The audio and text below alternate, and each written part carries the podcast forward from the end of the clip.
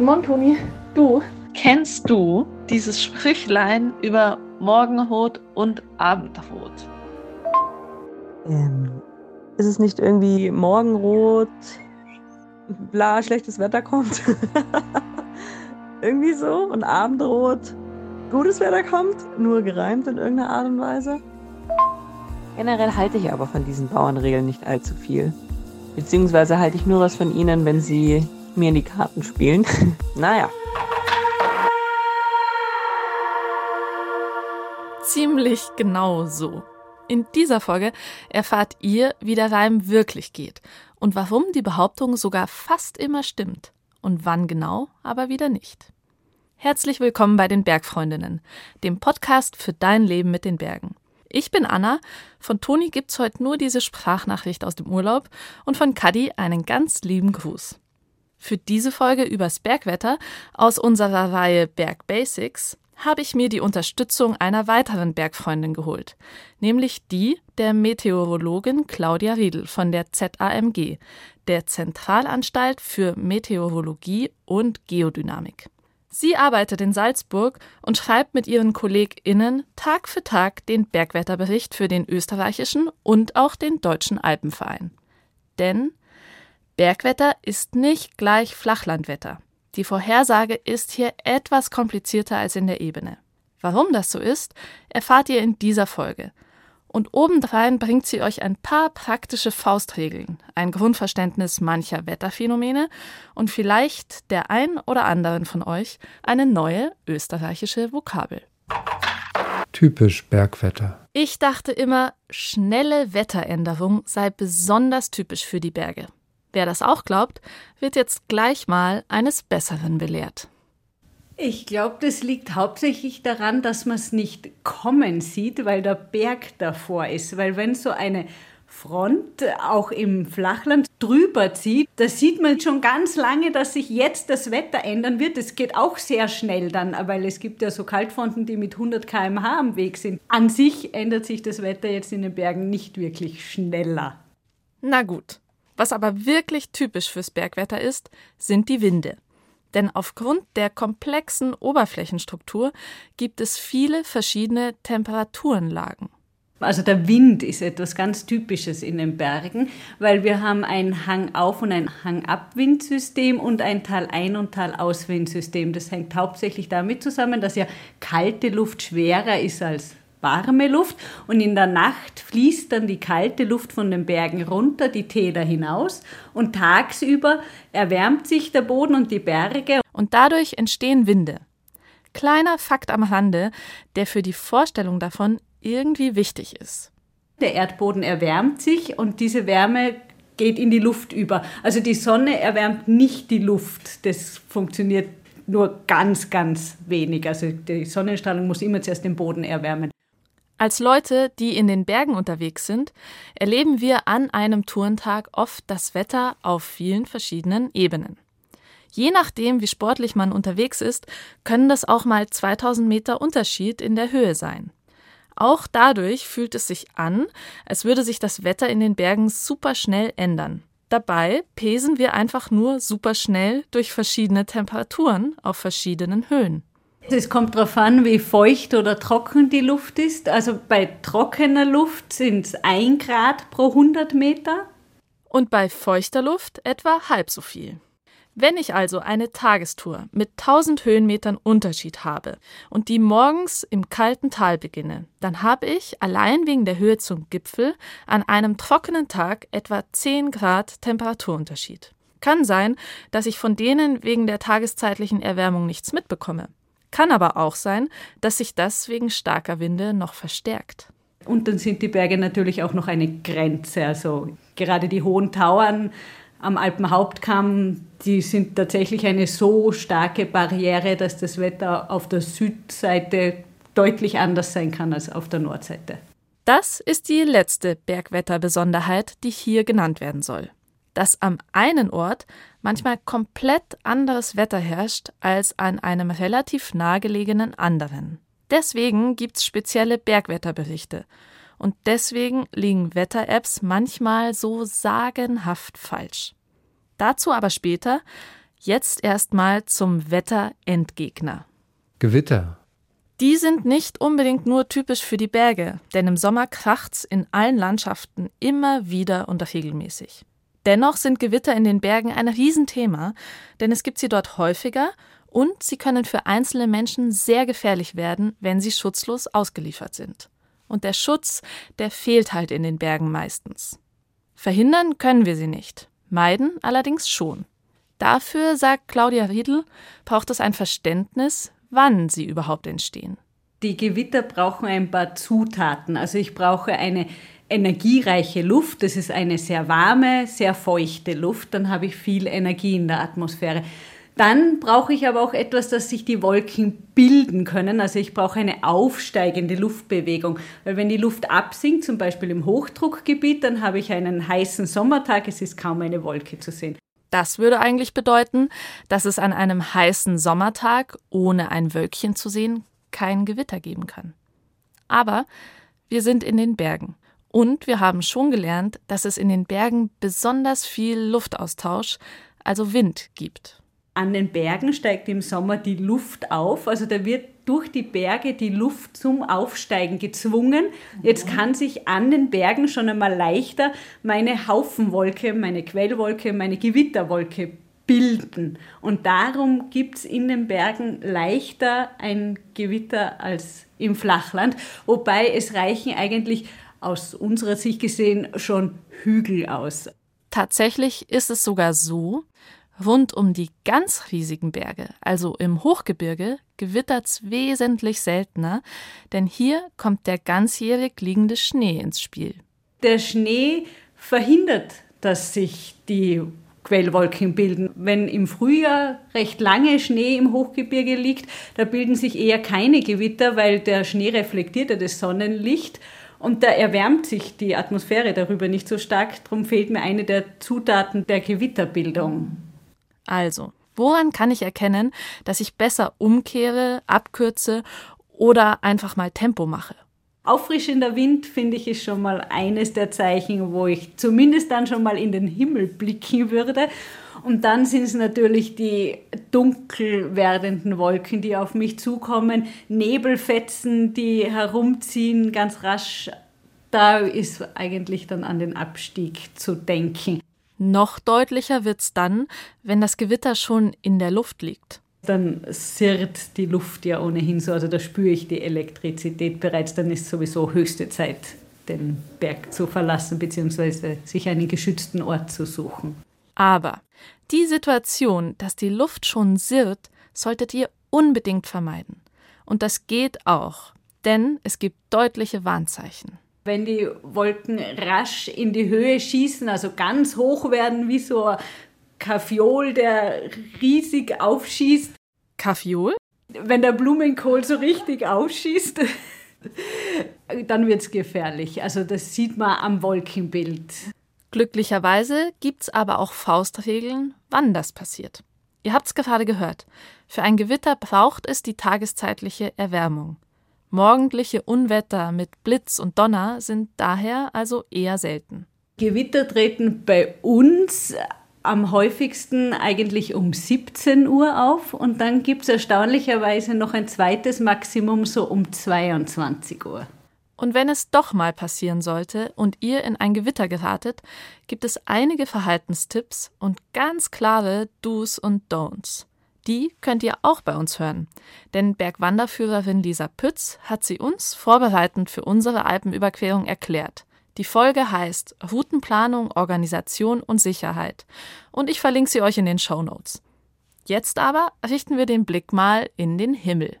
Kleine Wolkenkunde. Wir Meteorologen unterscheiden drei Wolkenstockwerke. Wir haben ganz hohe Wolken, die sind so in acht Kilometer Höhe. Das sind die sogenannten Schleierwolken, also Zirren. Die sind harmlos. Das sind Eiswolken, die kündigen oft einmal den Aufzug einer Warmfront an, muss aber nicht sein. Das ist auch zum Beispiel, wenn man in der Nacht den Hof des Mondes sieht, weil der Hof entsteht ja, weil diese Eiskristalle wie Prismen wirken und da wird das Licht gestreut und aufgeteilt. Das gibt es auch tagsüber, da nennt man das Ganze Halo, so ein Ring, um die Sonne sehr schön anzuschauen, vor allem im Winter oft zu sehen. Das kann ein Anzeichen für eine Warmfront sein, muss aber nicht. Von diesem Wolkenstockwerk, dem obersten, kriegen wir nur bei wirklich starken Unwettern was mit, nämlich Hagel. Das ist dann einfach der Niederschlag aus dieser eisigen Höhe. Das mittlere Wolkenstockwerk, da gibt es äh, auch ganz tolle Wolken, zum Beispiel wenn Föhn ist, haben wir da die Föhnfische, die zu sehen sind, oder auch Föhnlinsen, die schauen, können ausschauen wie UFOs teilweise, diese Wolken. Also bei Föhn traumhaft das mittlere Stockwerk. Ansonsten bei manchen Wetterlagen überziehen sie einfach dicht den Himmel, man sieht keine Sonne, sie sind aber noch über den Bergen, also über den Gipfeln. Man kann noch wunderbar wandern und Bergsteigen. Manchmal kann es herausnieseln, ist aber üblicherweise kein großes Drama. Also ist das mittlere Wolkenstockwerk auch nicht unbedingt das, das uns unterwegs am dringendsten interessiert. Unser Fokus liegt erstmal klar auf dem untersten. Und dann gibt es eben die tiefen Wolken, die machen im Prinzip das meiste Problem, weil die sorgen dann schon für Nebel auf höheren Berggipfeln, weil sie die Berge einhüllen. Und wenn sie eben anfangen, dann in die Höhe zu wachsen, dann können sich daraus Gewitterwolken bilden. Wenn es so eine richtige Gewitterwolke ist, so eine ganz hohe, die durch alle Stockwerke durchgeht, dann franzt die oben manchmal aus. Wenn sie oben ausfranst, dann wird es ein heftiges Gewitter werden. Also das ist ein Zeichen, dass sie weit hinaufgeschossen ist in die Atmosphäre und eventuell auch Hagel hat. Also, an der Höhe einer Gewitterwolke, wohlgemerkt blumenkohlförmig, nach oben hin ausfransend und dunkel, lässt sich die Stärke des Unwetters ablesen. Also ist die Idee der Stockwerke wieder wichtig, denn je massiver und höher eine Wolkenansammlung ist, desto länger dauert es auch, bis sie sich abgeregnet hat. Ein Warnzeichen für Hagel gibt es auch noch. Wenn die Wolke gelb-grünlich ist, ist sehr oft Hagel dabei, wobei Hagel ja nur punktuell bzw. strichweise auftritt. Himmelsrichtung. Unterwegs auf Tour ist es gar nicht so leicht, immer die Wetterlage im Blick zu haben. Denn on top ist man ja oft angestrengt, mit der Wegfindung beschäftigt, in ein Gespräch vertieft oder will eigentlich nur die Natur anstaunen. Gibt es denn eine Richtung, aus der das Wetter hauptsächlich kommt, auf die wir uns also konzentrieren können? Bei uns kommt das Wetter üblicherweise aus Westen, aber im Prinzip für den einen Tag kann es von jeder Seite kommen. Also das heißt eigentlich den Wetterbericht lesen, weil aus der Richtung, wo der Wind kommt, ist die Wahrscheinlichkeit hoch, dass auch mein Gewitter aus dieser Richtung kommt. Also wenn wir eine Südwestwetterlage haben, dann kommen die Gewitter aus Südwesten. Also es können alle Richtungen betroffen sein an einem Tag. Es gibt äh, eben bevorzugte Richtungen, weil wir eben im Westwindband wohnen. Aber wir haben auch immer wieder Ostwetterlagen, wo das Wetter aus dem Osten kommt. Aber das ist aus der Windrichtung im Prinzip ablesbar. Abendrot und Morgenrot. Wenn ihr länger unterwegs seid, also am Abend schon dort, wo ihr euch am nächsten Tag aufhalten werdet, gibt der Himmel rund um den Sonnenuntergang eine ziemlich verlässliche Wetterprognose. Und zwar im Westen. Und hier kommt das verwirrende Sprüchlein vom Anfang ins Spiel. Es ist Abendrot Schönwetterboot, Morgenrot Schlechtwetterboot. Oder auch mit Regen droht. Das funktioniert auch sehr gut vor allem, wenn das Wetter aus Westen kommt. Also, und üblicherweise kommt das Wetter aus Westen. Also wir nehmen jetzt die wenigen Ostwetterlagen heraus. An diesen Tagen funktioniert es nicht. Aber wenn es wie normalerweise aus Westen kommt, das Wetter, dann ist es insofern sinnvoll, weil wenn ich das Abendrot sehe, sind im Westen keine Wolken. Das heißt, es wird wahrscheinlich auch am nächsten Tag schön Wetter sein. Und wenn ihr in der Früh nach Westen schaut und ihr dort ein wunderbar rot leuchtendes Wolkenmeer seht, dann scheint die Sonne ja schon die Wolken an, die zu mir kommen. Und es ist üblicherweise auch relativ viel Feuchtigkeit in der Luft.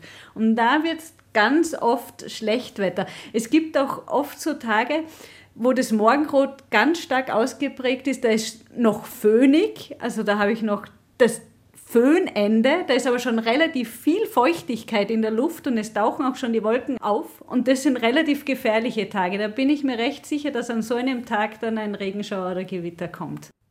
Föhn. Da haben wir ihn schon wieder, den Föhn. Bekannt als ein gemeiner Verursacher von Kopfschmerzen. Aber sonst, was heißt das eigentlich? Föhn ist ein Wind, die Luft überströmt die Alpen. Das kann sowohl von Norden nach Süden sein, als auch von Süden nach Norden. Wobei für uns an der Alpen-Nordseite ist natürlich der Südföhn der spannendere, weil da kommt der Wind vom Süden, also von Italien, und strömt über die Alpen und sinkt hinter den Alpen, also bei uns, dann ab. Und dadurch, dass die Luft absinkt, erwärmt sie sich. Und absinkende Luft ist auch immer gut, auch wie beim Hochdruckgebiet, weil dadurch lösen sich die Wolken auf. Klingt super gut. Ist es auch, aber es ist und bleibt halt ein Wind. Das kann natürlich sehr windig sein, es kann auch zu windig sein, weil so Föhnsturm ist dann am Berg auch wieder nicht mehr gemütlich, da möchte man üblicherweise auch nicht sein. Aber wenn er so ein mäßiger Föhn ist, dann sorgt er bei uns für schönes Wetter, weil eben die Luft absinkt, trockener wird und sich die Wolken auflösen. Der Föhn sorgt nicht nur für Kopfweh und gutes Wetter, sondern er kann auch für gute Sicht sorgen. Allerdings bei Föhnwetterlagen kann auch hin und wieder mal Sahara-Staub dabei sein und dann ist die Sicht schon wieder nicht so gut. Am besten ist die Sicht, wenn die Luft ganz trocken ist. Und das funktioniert auch üblicherweise im Winter deutlich besser als im Sommer. Luftfeuchtigkeit. Apropos trockene Luft. Die meisten Wetterberichte und Apps geben auch Auskunft über die Luftfeuchtigkeit. Denn die spielt nicht nur beim Zusammenbrauen eines Gewitters eine große Rolle, sondern auch dabei, wie sich das Wetter für uns anfühlt.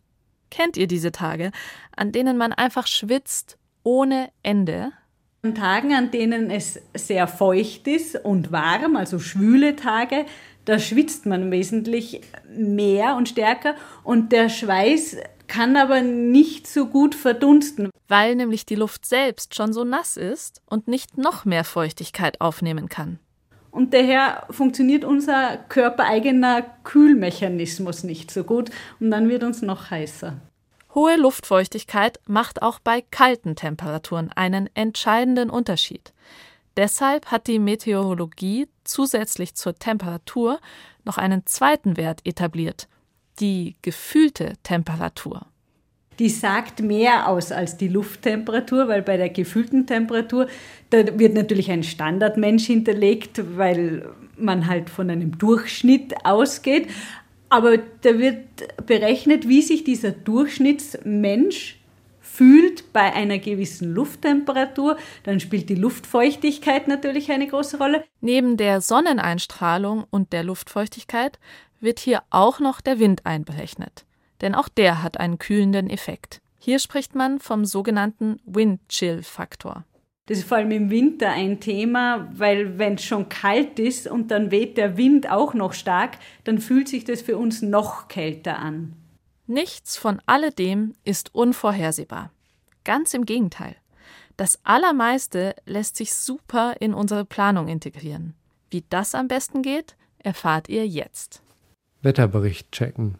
Claudia empfiehlt BergfreundInnen unbedingt einen Wetterbericht, der über Zahlen und Symbole hinausgeht. Also einen, der auch in Text verfasst ist. Vor allem dann, wenn eine größere Tour in exponiertes Gelände geplant ist. Am brauchbarsten sind wahrscheinlich nach wie vor die, wo Menschen, wo Metrologen einen Text geschrieben haben und nicht nur sich auf Symbole oder Temperaturwerte oder so zu verlassen oder Niederschlagswerte. Denn nur bei denen fallen die entscheidenden und für die Berge wirklich wichtigen Signalworte. Der BR hat übrigens eine extra Bergwetter-Seite. br.de slash Bergwetter. Da gibt es solche Texte. Ansonsten ist für Österreich, wo wir ja oft auf Tour gehen, der Wetterbericht der ZAMG empfehlenswert, wo auch Claudia arbeitet. Beide Links findet ihr in den Show Notes. Ganz eindeutig ist das Wort Wetterumsturz. Wenn einmal das Wort Wetterumsturz drinnen steht, dann würde ich diesen Tag nicht nutzen zum Bergsteigen oder höchstens für eine leichte Wanderung, wo man darauf vorbereitet ist, dass dann ein Gewitter kommt. Aber bei Wetterumsturz, da ist auch alles rasch in Nebel gehüllt oder im Winter kann man dann in einem Whiteout sein. Was auch darin entstehen kann, ist das Wort Kaltfront. Wenn die kommt, dann gibt es einfach relativ häufig wetterbedingt Rettungseinsätze. Dann würde ich im Wetterbericht auch eben immer auf die Gewitterneigung im Sommer achten. Also da steht oft dabei, ob das eben sehr gering ist oder ob heute Gewitter möglich sind oder ob sie gar wahrscheinlich sind. Da weiß ich, dass ich meine Tour wahrscheinlich um 14 Uhr beenden sollte. Dann habe ich noch kein Problem. Danach wird es halt dann riskanter. Dann nennt Claudia noch ein Qualitätskriterium für einen guten Bergwetterbericht. In einem guten Wetterbericht sollte auch immer das Wort Sicht vorkommen oder Sichtverhältnisse. Die geben mir auch an, sehe ich überhaupt etwas? Ist meine Sicht stark eingeschränkt? Dann lohnen sich die meisten Touren auch nicht, vor allem solche, wo ich noch nie war. Und wie wir schon gehört haben, ist es wichtig, die Angaben zum Wind für den jeweiligen Tag auf dem Schirm zu haben mit welcher Stärke, aus welcher Richtung. Da kann ich dann auch schon abschätzen, woher das Wetter kommt oder woher das Gewitter kommen kann. Oder ob es mir eventuell auf exponierten Graten zu windig wird, dass ich da eigentlich gar nicht sein möchte. Oder höchstens ganz kurz. Wie viel ist viel? Was Temperaturen anbelangt, haben wir wahrscheinlich alle eine ziemlich verlässliche Vorstellung, was sich wie anfühlen wird. Wind- und Regenangaben sind allerdings viel abstrakter, vor allem weil beide auch in wechselnden Einheiten angegeben werden. Erstmal zum Wind. Also wir geben ihn in kmh an, weil die meisten Menschen sich unter kmh was vorstellen können, weil so gut wie alle Leute fahren Auto und das sieht man dann, wie schnell 30 km/h ist oder 50 oder 100. Und ganz viele haben dann auch schon mal die Hand hinausgehalten aus dem Fenster. In der Metrologie ist es leider nicht ganz eindeutig, weil man konnte sich weltweit nie einigen, welche Einheit man nimmt. Und in unseren Wettermodellen steht auch oft Meter pro Sekunde drinnen. Wobei Meter pro Sekunde in kmh umrechnen ist jetzt nicht sonderlich schwierig. Das nimmt man ungefähr mal drei und gut ist. Also drei Meter pro Sekunde sind ungefähr 9 kmh. Kann man sich merken, muss man aber nicht. Okay. Und wie viel ist jetzt viel? Wir geben ab 60 km/h eine Sturmwarnung aus. Also da wird es auf Seen gefährlich, da können manche Gondelbahnen nicht mehr fahren. Als Mensch bei 60 km/h kann man schon noch stehen am Grat. Also das, das Problem ist dann eher die Böigkeit und die, die Richtungsänderung.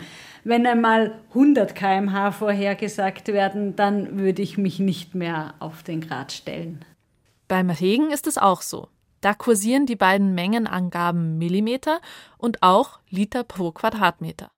Es gibt Liter pro Quadratmeter und Millimeter, wobei die genau das gleiche sind, weil wenn ich einen Liter Wasser auf einen Quadratmeter gieße, dann steht das Wasser ein Millimeter hoch.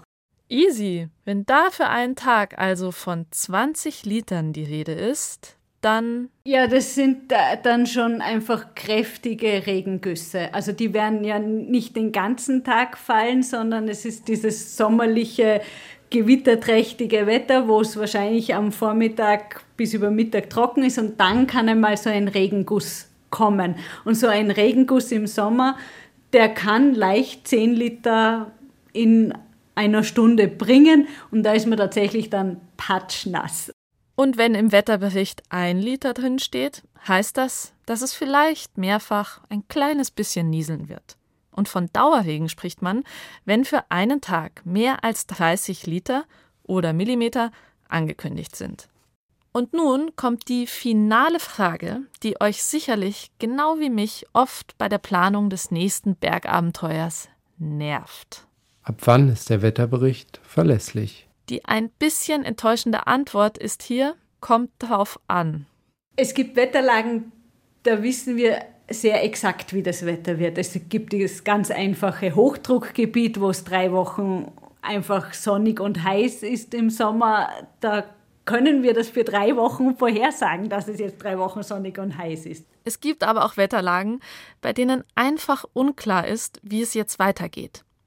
Lustigerweise ist manchmal die Vorhersage für den nächsten Tag ziemlich unklar, für den übernächsten und den überübernächsten aber dafür super sicher.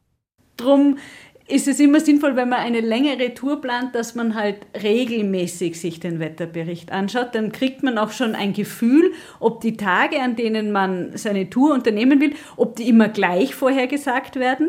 Das ist ein gutes Zeichen. Und schwankende Vorhersage ist ein sicheres Zeichen dafür, dass der Tag mit unbeständigem Wetter daherkommt. Auf jeden Fall aber lässt sich mit wochenlangen Prognosen für einen einzelnen Bergtag nicht viel anfangen. Die ZAMG ist konkret. Fünf Tage, also heute Morgen und dann noch drei Tage. Und umso näher ich meinem Bergtag komme, umso genauer sollte die Prognose werden. Der Tipp ist also, schaut das Wetter nicht nur einmal nach, sondern im Laufe der Woche immer wieder und merkt euch, wie sich die Prognose verändert oder bestätigt. Puh, das war viel Input. Deswegen spreche ich die drei Hauptlearnings jetzt nochmal kurz und knapp aus. Erstens. Wetterbericht in Textform ist wichtig für Bergmenschen und bei den Schlagworten Wetterumsturz oder Kaltfront wird super defensiv geplant. Zweitens. Merkt euch die Windrichtung, denn wenn was kommt, dann kommt's von dort. Drittens. Pro 100 Höhenmeter rauf geht die Temperatur 1 Grad runter. Das hier war die letzte Folge aus unserer Reihe Bergbasics. Und ich habe nun die große Ehre, unser Monatsthema für den Juli anzukündigen. Es geht um die Wildnis. Nächste Woche werde ich euch dazu eine Story mitbringen. Ich habe sie nämlich gesucht, diese Wildnis. Ob ich sie gefunden habe, will ich jetzt aber noch nicht verraten. Wir würden erstmal gerne eure Geschichten aus der Wildnis hören und auch, was Wildnis für euch ist. Verknüpft ihr sie eher mit Angst oder eher mit Sehnsucht? Meidet oder sucht ihr sie? Schickt uns gerne eine Sprachnachricht mit euren Gedanken an die 0151 1219 4 mal die 5. Wir freuen uns drauf. Wer sich mit der Wildnis ziemlich gut auskennt, ist Anna Zirner. Sie war hier im Podcast schon immer wieder mal im Spiel mit ihren großen Solounternehmungen in der Natur. Wenn ihr ihre Geschichten vom Colorado River live hören wollt, dann notiert euch den 7. Juli dick und fett im Kalender. Dann ist sie nämlich in München mit ihrem Vortrag zu Gast, bei dem es Videos und Bilder zu sehen und ihre Geschichten aus dieser wilden Gegend zu hören gibt. Der Link dazu ist in den Show Notes. So, jetzt noch kurz zu den Credits. Kathi Nachbar hat diese Folge als Redakteurin begleitet. Autorin bin ich, Anna Hatzeleck. Und vielen Dank nochmal an Claudia Riedel von der ZAMG. Ich freue mich auf einen wilden Monat mit euch. Bis dahin.